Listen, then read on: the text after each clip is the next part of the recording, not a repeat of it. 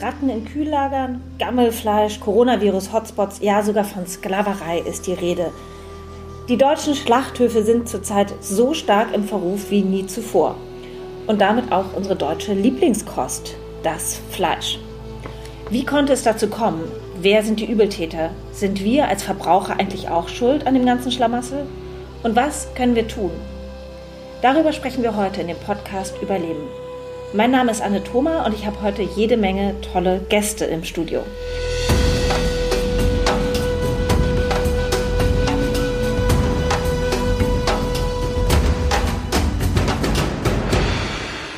Hallo, ich äh, freue mich riesig, hier heute drei sehr spannende Gäste sozusagen bei mir zu haben. Tanja Dreger, Expertin für nachhaltige Landwirtschaft beim WWF, meine Kollegin, und Michael Berger, auch aus der nachhaltigen Landwirtschaft beim WWF. Und dazugeschaltet ist Christoph Becker, Schweinehalter aus Reddingen. Hallo, schön, dass ihr alle da seid. Ja, schön. Hallo. Ja, heute dreht sich alles um Fleisch. Und äh, die Schlagzeilen überstürzen sich ja gerade. Corona-Hotspots, Massentierhaltung, Gammelfleisch, Ratten in Kühllagern, Tönnies-Skandale, es hört kaum auf und heute sprechen wir genau darüber. Und als erstes würde ich gerne wissen, Christoph, was ist faul an unserer Fleischproduktion? Ich glaube, es gibt, ich werde nicht den einen einzigen Grund nennen können, sondern es ist äh, relativ komplex, glaube ich. Ne? Ähm, äh, angefangen bei den Landwirten, äh, die natürlich ihren gewissen Teil tragen müssen, äh, weil man vielleicht auch noch nicht verstanden hat, dass wir die Tiere anders halten müssen. Aber äh, das ist ja nur der eine Teil. Es geht ja weiter, dass die, die Schlachtunternehmen äh, da auch mitarbeiten müssen und vor allen Dingen letztendlich der Verbraucher halt auch bereit sein muss, äh, für andere Haltungsbedingungen oder Verarbeitungsbedingungen halt auch sein, äh, sein Teil bezahlen muss. Das ist ja ein großes Problem, dass alle sagen, sie würden gerne dass die Tiere besser gehalten werden oder, oder auch ähnliches oder dass es keine Werkverträge gibt. Das sind ja alles äh, sinnvolle Sachen, ähm, aber letztendlich macht es das äh, Fleisch, das, die Wurst, die Mortadella macht es am Ende teurer und da ist leider Gottes, sind viele nicht äh, bereit, das zu zahlen. An der Ladentheke ist, ist es immer der entscheidende Punkt, nicht diese Umfragen, die gestellt werden, weil da sagt natürlich jeder, er will es gerne bezahlen, aber am Ende an der Ladenkasse ist auch immer wieder ein schwieriger Punkt, wo die Leute dann doch wieder zu dem Billigfleisch gehen und deswegen glaube ich, müssen wir alle äh, dran arbeiten, dass wir da diese Bedingungen für die Tiere, die Haltungsbedingungen, aber auch die Schlachtbedingungen etc. alles äh, verbessern nach und nach. Du hast gerade die Verbraucher angesprochen. Das ähm, ist ja ein wichtiger Aspekt. Da würde ich dich, Tanja, eigentlich auch mal gleich fragen, weil das ist ja auch dein Fachgebiet. Ich persönlich, wenn ich im Supermarkt stehe, sehe ich eigentlich nur Billigfleisch. Ich habe gar nicht unbedingt so die Wahl zu sagen, ich will, klar, ich kann in den Bioladen gehen, da ist es dann teureres Fleisch. Aber äh, ich gehe jetzt mal davon aus, die meisten Menschen gehen einfach im Supermarkt einkaufen und da ist die Auswahl nicht so groß, was teureres Fleisch anbelangt. Wie weit ist es denn wirklich die Verantwortung vom Verbraucher? Ich möchte erstmal das bestätigen, was eben gesagt worden ist äh, von, von Christoph, dass äh, die Verbraucher in den Umfragen immer angeben, sie würden mehr zahlen ähm, für mehr Tierwohl, dies aber in der Realität dann kaum umsetzen. Sie haben aber auch noch wenig Wahl, das stimmt auch. Äh, es gibt das Tierwohl-Label in Teilen, aber es gibt noch kaum Auswahl. Das meiste, was angeboten wird, ist noch Tierwohl-Stufe 1 und eben Bio. Und äh, Bio ist vom Marktanteil noch ganz verschwindend gering. Wenn man den Gesamtfleischmarkt anguckt, ähm, beläuft sich das zwischen ein und zwei Prozent äh, Biofleisch im Vergleich zu dem gesamten restlichen konventionellen Fleisch. Also auch hieran sieht man, ähm, es wird häufig gesagt, äh, wir geben mehr Geld aus aber ein bis zwei Prozent Biofleischanteil spricht dann doch eine andere Sprache. Das heißt, wenn die Leute bereit wären, mehr Geld auszugeben, dann hätten wir weniger Probleme in der Produktion? Also die Frage ist schon, warum wir in Deutschland so wenig bereit sind, Geld für gute Lebensmittel auszugeben, wie zum Beispiel in anderen Ländern, in Spanien, Italien, Frankreich, wo der Anteil, den man für Lebensmittel ausgibt, wesentlich höher ist. Aber es gibt eben auch noch wenig Auswahl zwischen konventionell produziertem Fleisch und Biofleisch. Da wäre es schön, wenn wir in Zukunft wie bei den Eiern die Wahl hätten zwischen verschiedenen ähm, Stufen der Art der Tierhaltung. Das heißt, du würdest sozusagen dafür plädieren, dass man, wenn ich ein Stück Fleisch im, bei Aldi oder bei Rewe, Edeka, wo auch immer kaufe, dass da dann draufsteht, wie genau das Tier gehalten ist? Dass es eine, ein einfaches Kennzeichen dafür gibt, auf welcher Stufe befindet sich die Tierhaltung? Ist das Tierwohl Stufe 1, 2, 3 oder Bio? Dass man als äh, wirklich wie bei den Eiern als Verbraucher die Auswahl hat. Und woran hapert es? Warum passiert es nicht? Es gibt da viele Diskussionen drum, aber es gibt eben noch keinen Weg hin zu einem verpflichtenden Tierwohl-Label. Und äh, wenn es das gibt, äh, würden wir das sehr begrüßen, aber auch nur in dieser Hinsicht, dass dann auch sichergestellt wird, dass die Erzeugerpreise dann entsprechend auch ähm, wertschätzend durchgesetzt werden. Wenn ich da auch mal kurz einhaken darf, weil ähm, wir haben dieses Thema mit der Kennzeichnung äh, eigentlich jetzt auch schon lange mal getestet. Also ich bin seit 2012 beim Tierschutzlabel dabei ähm, da ist das Logo vom Deutschen Tierschutzbund drauf. Und damals war, 2012 war das, ne, äh, war genau das der Punkt, dass wir gesagt haben, ey, die Verbraucher, die steigen doch da nicht mehr durch. Wir brauchen einfach ein Siegel, wo der Verbraucher Vertrauen zu hat, wo er dann sagt, jawohl, das, äh, da muss ich nicht lange überlegen, weil das Logo vom Deutschen Tierschutzbund ist bekannt.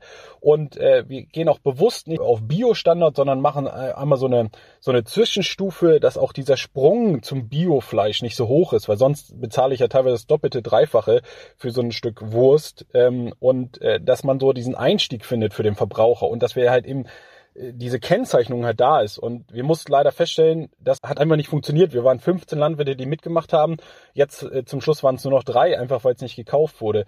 Ich will das jetzt nicht komplett aufrollen, das ist sehr komplex, warum das auch in Teilen nicht funktioniert hat. Aber ähm, es ist leider Gottes bei Fleisch extrem schwierig hinzukriegen, da so eine, so eine ganz einfache Kennzeichnung hinzukriegen wie bei Eiern. Bei Eiern ist es äh, für jeden relativ schnell vorstellbar, wenn ich sage Bodenhaltung, okay, äh, Freilandhaltung, das, das, da hat jeder sofort ein Bild im Kopf bei, bei Schweineställen ist das einfach, es gibt so viele verschiedene Schweineställe. Ich, das ist äh, Offenfrontställe, heißt noch nicht unbedingt, dass sie Auslauf haben. Ich kann auch innen drin Stroh haben, aber die haben trotzdem keinen Auslauf. Also da gibt es so viele verschiedene Stallsysteme und das in ein so ein Siegel reinzukriegen, ist echt richtig kompliziert und, und schwer für den Verbraucher nachzuvollziehen. Und ähm, wie gesagt, immer wieder dieser Punkt, dass irgendwie, warum auch immer in Deutschland, Fleisch ist ein Produkt, was viele billig haben wollen. Ich weiß nicht, warum das in den Köpfen so festhängt, aber da würde ich mich echt freuen, wenn wir da, äh, wenn der Verbraucher da ganz nach und nach so mal ein Umdenken stattfinden würde. Und genau, Christoph, dann mal die Frage an dich. Zum einen, was macht denn eine gute Tierhaltung aus?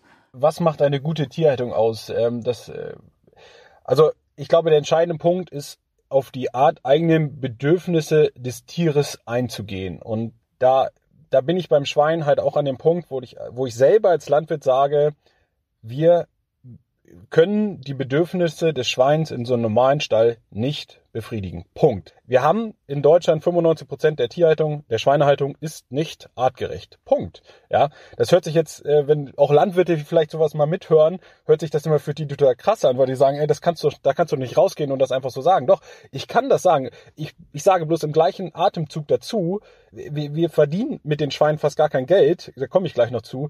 Also, wenn wir den Tieren mehr anbieten wollen, was wir, wo ich definitiv der Meinung bin, dass wir das tun müssen, dann brauchen wir auch eine andere Bezahlung dafür dafür, weil wenn ich dem Tier mehr Platz gebe, mehr Stroh oder was auch immer, dann, dann kostet mich das ja mehr Geld. Ich äh, verdiene pro Schwein irgendwie am Ende drei bis fünf Euro teilweise. Mal sind es zehn Euro.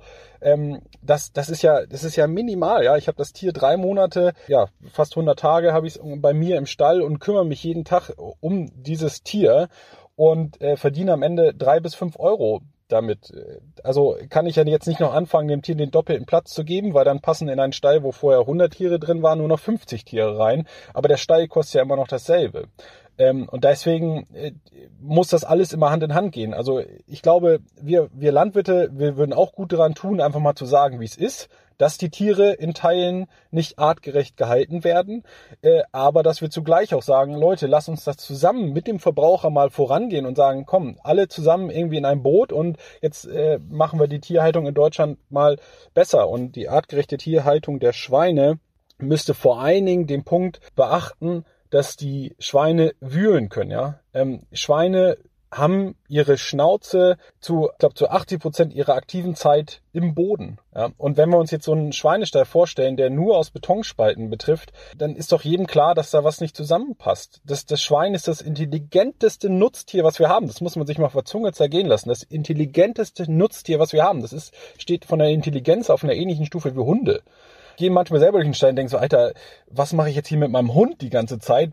Beschäftige ihn eine halbe Stunde spazieren gehen, dann noch Bällchen spielen und im Grunde jetzt mal ein bisschen übertrieben gesagt, könnte man das mit den Schweinen auch auf eine andere Art und Weise. Die spielen jetzt keinen Ball, aber die, die sind halt extrem intelligent, was die so machen können. Also wir haben zum Beispiel bei uns im Stall ähm, eine Taste eingebaut, dass sie selber eine Dusche aktivieren können. Ja? Also sie können so einen so einen, so einen Schalter hochdrücken und dann stehen so in der Dusche. Das haben die, das nehmen, das, das kapieren die innerhalb von zwei Tagen. Ein anderer äh, in, in Holland hat, hat was gebaut, dass die Tiere, wenn sie an einer bestimmten Stelle hin urinieren, kriegen sie eine Belohnung. Das hat den Vorteil, dass man äh, keine Spaltenböden mehr braucht, weil sie ja nur noch an einer Stelle urinieren. Ja, also man kann die konditionieren, diese Tiere. Also da wird doch klar, dass wir die Tiere definitiv anders halten müssen. Das, da bin ich, ja, also mit irgendwas, wo sie drauf wühlen können. Ähm, und dann, dann kriegt diese Tierhaltung auch einen ganz anderen Touch. Dann sieht die auch echt viel schöner aus. Dann, glaube ich, kann man da auch hinter der Tierhaltung stehen. Aber alles das macht das, äh, das Tier, das Fleisch am Ende einfach teurer. Und wenn wir da irgendwie mit drei bis fünf Euro rausgehen, dann können wir Landwirte so, so gerne wir wollen oder zum Beispiel auch so gern ich dann will, dass wir diese Tierhaltung bei mir im Stall ändern. Ich kann das ja nicht aus, aus anderen Teilen subventionieren oder, oder dann äh, irgendwie pleite gehen, nur weil ich, ich will, dass es den Tieren besser geht. Also das muss Hand in Hand gehen. Ich finde es extrem spannend, was du gerade geschildert hast mit den Schweinen, ähm, wie intelligent die sind, was die eigentlich bräuchten und dass das bei den Preisen einfach nicht möglich ist. Das ist ja wie ein, eine Quadratur des Kreises. Ähm, wenn man diese Videos sieht ähm, von, von Schweinen, die krank sind, die leiden, die irgendwie in, in kleinen Stellen sind, das ist ja wirklich einfach abartig. Würde mich jetzt einfach mal auf einer ganz persönlichen Ebene interessieren, Christoph, wie ist es für dich, wenn du da täglich dich mit befasst mit den Schweinen und siehst, was da eigentlich für ein Potenzial steckt und was ihr leisten könnt? Wie ist das persönlich für dich? Naja, also auch wenn ich jetzt sozusagen dieses, äh, dieses Schwein auf der grünen Wiese ja nicht verwirklichen kann bei mir, ähm, denke ich doch immer, und das ist ja auch mein Ansporn, ich persönlich versuche das Beste für meine Tiere zu erreichen in dem Rahmen, der mir möglich ist. So. Ähm, und wir haben, wir haben ja lange Zeit jetzt auch Stelle gehabt, nur auf Spaltenböden, aber wir haben trotzdem zum Beispiel abends Stroh reingeworfen und darauf reagieren die Schweine. Also man kann da schon was machen. Deswegen, das ist auch so mein Ansporn zu Hause, einfach in dem Rahmen, der mir möglich ist, äh, meinen Teil zu tun, damit es den Tieren ähm, einfach äh, Stück weit äh, besser geht. Auch wenn ich natürlich weiß, dass das Schwein noch besser jetzt auf einer grünen Wiese gehalten würde und ich auch trotzdem weiß, dass ich äh, jede Woche 50 Schweine ungefähr auf einen LKW lade und ich weiß, dass die äh, zur Schlachtung gehen. Ne? Also das ist immer, immer dieser Punkt. Mir tut das da in dem Punkt auch schon, ich will nicht sagen, ich, also ich, ich weine jetzt nicht jeden Montag, weil ich da 50 Schweine auflade, aber natürlich geht mir das manchmal durch den Kopf, dass ich denke, okay, jetzt sterben wieder 50 Lebewesen äh, das geht mir schon durch den Kopf. Aber wie gesagt, es ist immer noch besser, sie stehen bei mir, äh, als irgendwo in, äh, in der Slowakei oder sonst wo. Es, es, es wirkt doch auch nach einem großen Kompromiss. Also zwischen den glücklichen Schweinen und der Realität ist eine große Lücke. Tanja, wie würdest du das einschätzen? Das braucht wirklich eine ehrliche Diskussion. Man redet ganz viel über Tierwohl, aber auch die Politik redet nicht darüber, dass es dann eben auch höhere Preise sind, äh, die letztendlich gezahlt werden müssen und auch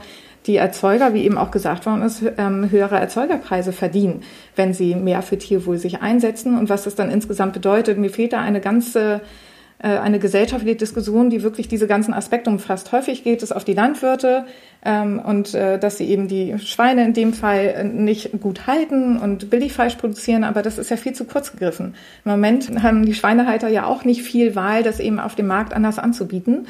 Deswegen denke ich, braucht es da einen ganz klaren politischen Fahrplan. Wo wollen wir als Gesellschaft hin? Ähm, Tierwohl-Label, gesetzlich verbindlich, in welcher Zeit wollen wir welche Stufe erreichen und was bedeutet das, dass eben das eben nicht passiert, dass das Billigfleisch dann auch importiert wird und dann unter noch schlechteren Bedingungen. Wie viel, äh, Christoph, wie viel verdienst du pro Schwein? Ja, also da, da muss man jetzt halt erstmal ganz klar festhalten, bei mir werden die Schweine ja nicht geboren. Also äh, das ist äh, aufgeteilt oft in Deutschland, dass die Schweine auf einem Betrieb geboren werden und dann mit 30 Kilo, da sind sie ungefähr zwei, drei Monate alt, dann zum nächsten Betrieb gehen und dort gemästet werden bis ungefähr 120 Kilo. Also ich bin jetzt reiner Schweinemester und äh, muss daher sozusagen diese Ferkel, das Ferkel an sich ja einfach, äh, zukaufen. Das kostet mich jetzt mal ganz grob ungefähr 70 Euro.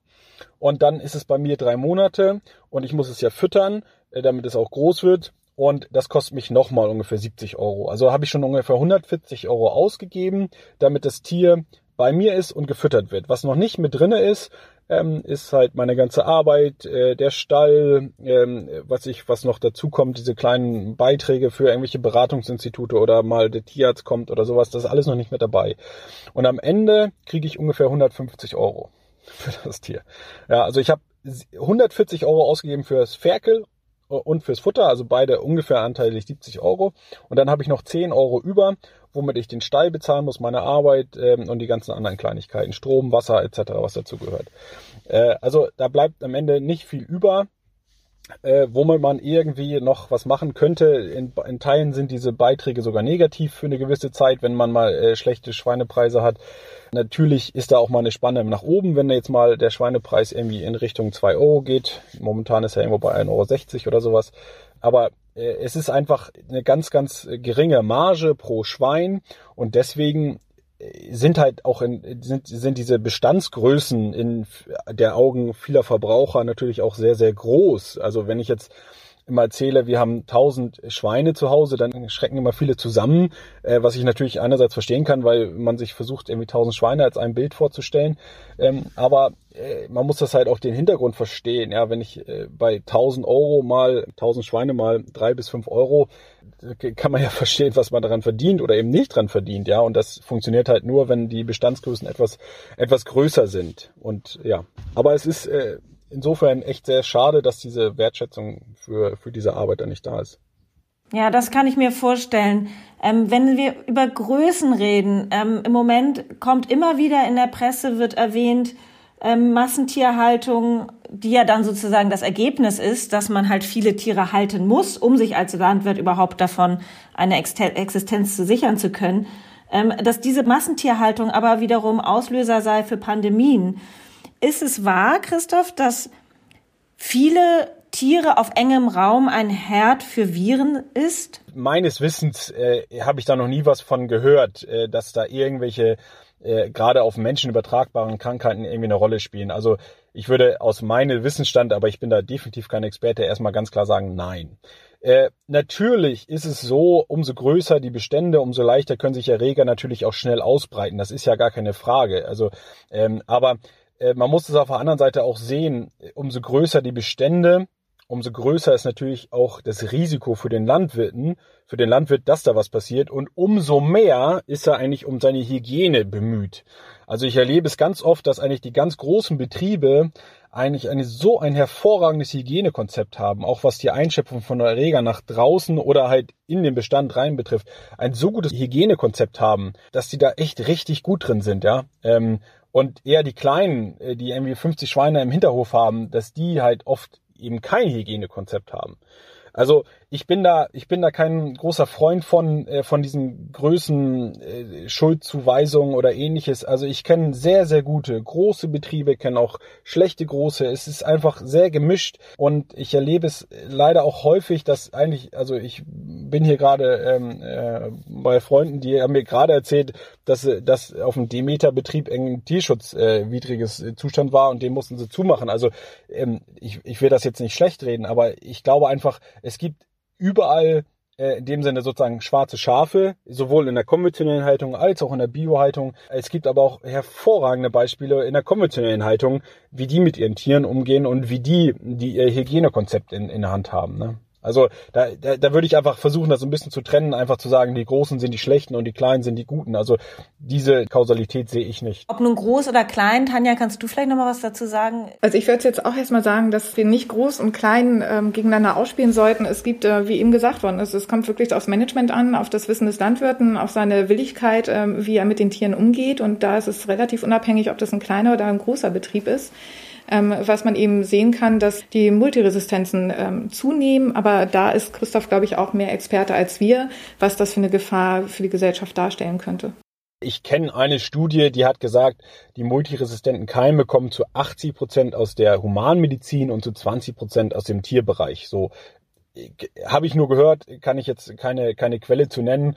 Ähm, da kann man natürlich als Landwirt sagen, hey, 80 äh, Prozent Humanmedizin, die sind schuld. Das ist natürlich überhaupt nicht. Äh, wir haben da unseren Teil zu tragen und wenn 20 Prozent dieser multiresistenten Keime aus der Tierhaltung kommen, dann haben wir da eine Baustelle, die wir, die wir bearbeiten müssen. Woher und wieso das jetzt genau kommt, kann ich nicht genau sagen. Aber da sind natürlich alle Bauernverbände und auch alle Bauern schon aufmerksam drauf geworden. Also es gibt seit 2014 eine Antibiotika-Monitoring in der Tierhaltung und seitdem innerhalb von vier Jahren äh, wurde die Menge der Antibiotika um die Hälfte reduziert.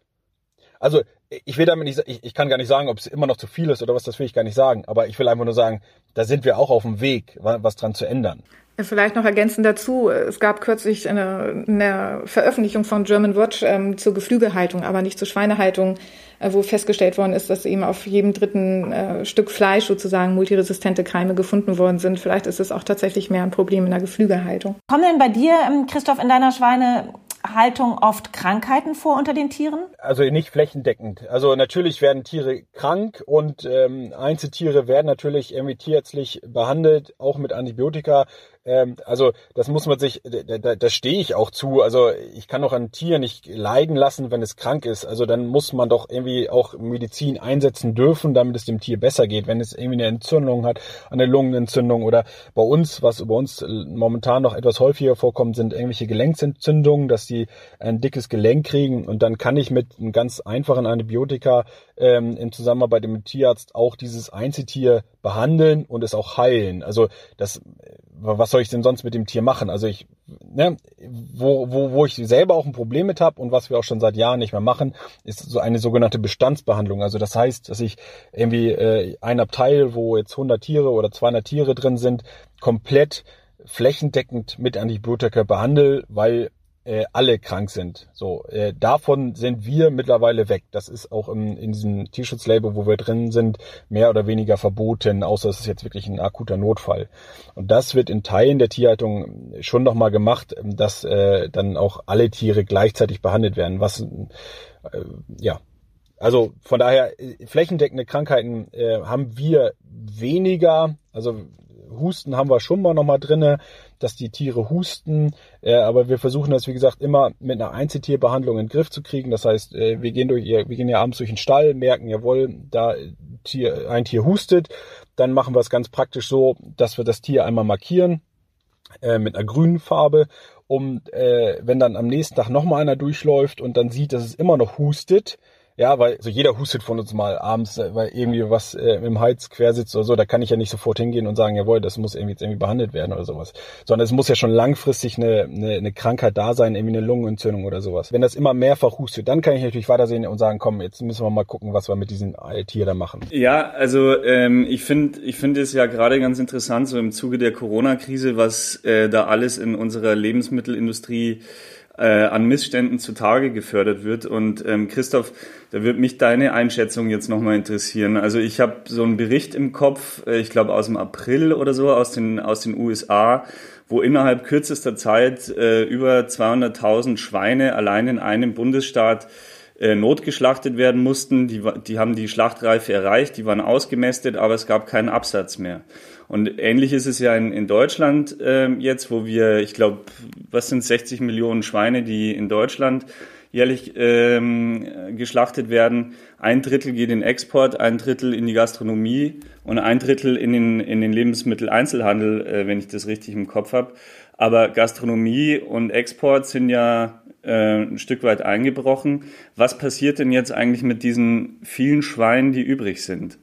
Also das würde mich mal interessieren, ob du, ob du da genaueres weißt und ähm, wieso deine Einschätzung ist, wie, wie Corona ähm, jetzt die, die gesamte Fleischindustrie auch ähm, verändern wird. Ob, ob das ein Anstoß ist überhaupt äh, für Veränderung oder ob äh, danach einfach irgendwie alles weitergeht wie bisher. Aber ähm, also ich finde, es ist schon ein ziemlich guter Indikator dafür, wie hart auf Kante ähm, die gesamte Fleischindustrie genäht ist. Sowohl was die Masse an Tieren angeht, die produziert wird und das wenige Geld, das dafür gezahlt wird. Zum Corona und ähm, dem Fleischabsatz ähm, fand ich sehr interessant. Aus eigener Erfahrung kann ich erzählen, dass äh, als Tönnies dicht gemacht hat äh, und auch durch Corona äh, ja, Fleischabsätze eingebrochen sind, ähm, habe ich von vielen Kollegen gehört, dass sie Probleme gehabt haben, ihre Schweine loszuwerden. Äh, und bei mir, weil ich mich jetzt ja seit Jahren für mehr Tierschutz einsetze ähm, und wir mittlerweile jetzt seit äh, fünf, sechs Monaten haben wir alle Schweine auf, äh, auf, im Auslauf, im Strohauslauf. Also jedes Schwein hat Zugang nach draußen zum Stroh. Äh, und das habe ich auch immer, immer wieder gezeigt, auch im Internet und, ähm, und so weiter. Und äh, da war bei mir genau das Gegenteilige. Ja, alle anderen hatten Probleme, ihre Schweine loszuwerden. Und bei mir haben sich drei, vier neue äh, Absatzmöglichkeiten aufgetan. Also das zeigt, glaube ich, schon, äh, dass da eine Veränderung äh, im Gange ist. Und das freut mich auch, dass einfach letztendlich vielleicht ähm, das so ein Signal war, Leute, wir müssen da anders rangehen, ähm, dass da, dass, dass die Tierhaltung sich verändert und äh, esst von mir aus weniger Fleisch, aber wenn ihr Fleisch isst, dann kauft dafür entsprechend gutes Fleisch, was unter artgerechten Bedingungen ähm, äh, aufgewachsen ist. Mhm, mh. Ist denn ähm, neben der konventionellen oder im Gegensatz zu der konventionellen Tierhaltung, ist denn bei der Bio-Tierhaltung, ist da, gibt's da nur die glücklichen Hühner und glücklichen Schweine oder ist das nur ein ein Märchen. Naja, also auf jeden Fall haben die Tiere es da ja besser. Das, also sie haben äh, Zugang zu Stroh, sie haben definitiv feste Flächen, also sie müssen, dürfen nicht nur Spaltenboden haben, sie haben definitiv mehr Platz. Ähm, also die Grundvoraussetzungen sind da definitiv besser. Das sage ich auch ganz klar als eigener. Also ich bin ja so ein Zwischending zwischen konventionell und Bio, aber gefühlt bin ich immer noch eher konventionell als, als jetzt Bio. Äh, aber ähm, das sage ich doch ganz klar. Die, die Grundvoraussetzungen sind da besser. Aber auch hier ähm, gibt halt nicht dieses ähm, äh, Bio ist immer besser und konventionell ist immer schlecht, sondern auch bei Bio kann natürlich vieles verkehrt laufen. Wenn ich wenn ich da jetzt einen Landwirt habe, der beispielsweise nicht so oft ausmistet und der Stroh sieht nicht nach Stroh aus, sondern nur nach dreckigen Mist, ja, dann sind die Schweine dreckig. Und wenn jetzt diese Aufteilung in dieser äh, Mastschweinebucht vielleicht nicht gut ist und diese festen Betonflächen ähm, halt immer zugekotet sind, ja, dann sieht das einfach äh, blöd aus. Ja, sieht echt richtig, richtig blöd aus, wenn ich in so einen Stall reinkomme.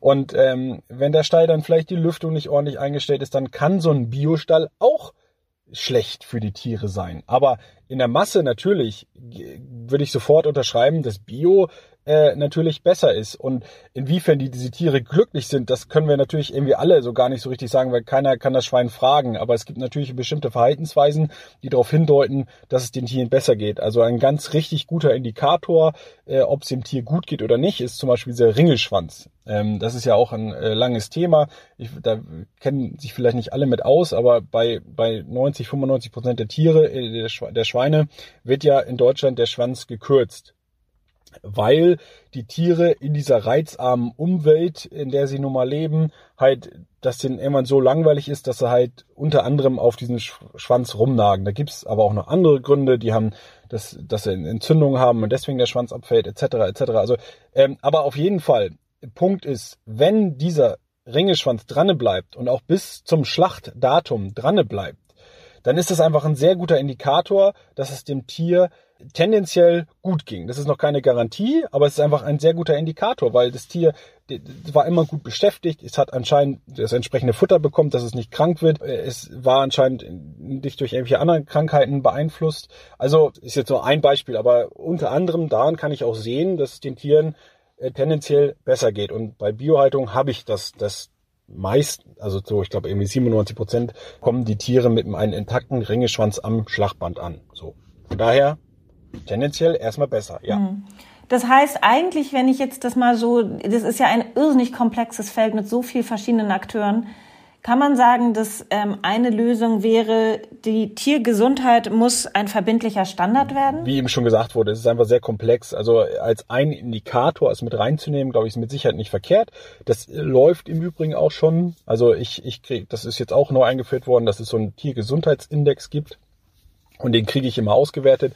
Wenn die Tiere zum Schlachten gehen, dann wird immer ausgewertet, hatten die Tiere Krankheiten, hatten die Tiere einen intakten Ringeschwanz und Das befindet sich im Aufbau. Ähm, der hat jetzt noch keine Auswirkungen auf irgendwelche Preise oder sonst was, aber ich kann mir vorstellen, dass das irgendwann kommt. So, Fleisch ist und bleibt komplex. Ich, ähm, ich bin immer noch irgendwie, wenn ich mir das so alles anhöre, spüre ich einen leichten ähm, Frust, weil ich das Gefühl habe, das ist so riesig und ist auch so vernetzt mittlerweile, dass es wahnsinnig schwierig ist, da einfache, schnelle Lösungen zu finden. Ähm, darum jetzt noch für mich so zum Ende die Frage, Tanja, Fleischersatzprodukte. Wir, wir essen alle kein Fleisch mehr, sondern nur noch die Sojawurst. Wäre das eine Lösung? Es ist auf jeden Fall ein Trend vorhanden, mehr und mehr Fleischersatzprodukte zu kaufen und äh, ein bisschen weniger Fleisch zu konsumieren, wie man im letzten Jahr anfänglich gesehen hat. Sonst war es ja sehr stabil, der Fleischkonsum. Und da muss man sehen, wie sich das weiterentwickelt. Ähm, der Markt wächst ähm, im Vergleich zum Fleischmarkt auch noch relativ gering. Ähm, wenn ich mich jetzt richtig erinnere, ist der vom Volumen her bei vier Milliarden Euro äh, geschätzt und ähm, bei den Fleischersatzprodukten sind es noch 80 Millionen und ein paar zerquetschte. Also da sieht man, der Anteil ist noch denkbar gering. Aber man kann eben sehen, dass viele Unternehmen äh, sich damit auseinandersetzen, in den Markt rein möchten, große als auch kleine Start-up äh, und dass mehr und mehr gekauft wird. Äh, und im Moment noch vorwiegend Fleischersatzprodukte, in welcher Art auch immer, ob als Burger oder als Würstchen aus Soja, Erbsen und Lupinen. Aber man kann eben auch schauen, dass gerade auch in anderen Ländern, ähm, jetzt Spanien zum Beispiel oder Israel, es mehr und mehr dazu übergeht, dass man auch ähm, Fleischersatzprodukte sozusagen aus dem Drucker kommen lässt. Äh, die bestehen auch aus pflanzlichen ähm, Bestandteilen, auch meistens aus Soja und Erbse. Und wo man versucht, wirklich das Steak original äh, nachzubilden oder das äh, Nugget oder was auch immer. Ähm, das sind auch neue Entwicklungen, drei äh, Fleisch aus dem 3D-Drucker sozusagen. Und die andere Variante, die aber noch nicht marktfähig ist, wäre dann späterhin das Laborfleisch, das In-vitro-Fleisch, wo aber auch viele Unternehmen ähm, rein investieren. Ich fand das Gespräch jetzt wirklich sehr, sehr, sehr erhellend. Vielen, vielen Dank an euch alle. Ich denke, es sind die Vielschichtigkeit ist deutlich geworden, die Komplexität ist deutlich geworden und es ist für mich eigentlich auch nochmal deutlich geworden, es ist nicht so klar, es gibt den Täter und das Opfer, sondern letztendlich gibt es viele, viele Opfer und viele, die leiden. Und es geht wirklich darum, wie, wie ihr auch alle gesagt habt, es geht darum, dass wir jetzt alle zusammen jeder seinen Teil tut und ähm, ja, dass es dann eventuell doch irgendwann einen Schritt nach vorne gibt. Und ähm, viel zum Nachdenken. Ich bin jetzt total ähm, ja, voll mit Informationen. Danke euch ganz, ganz herzlich.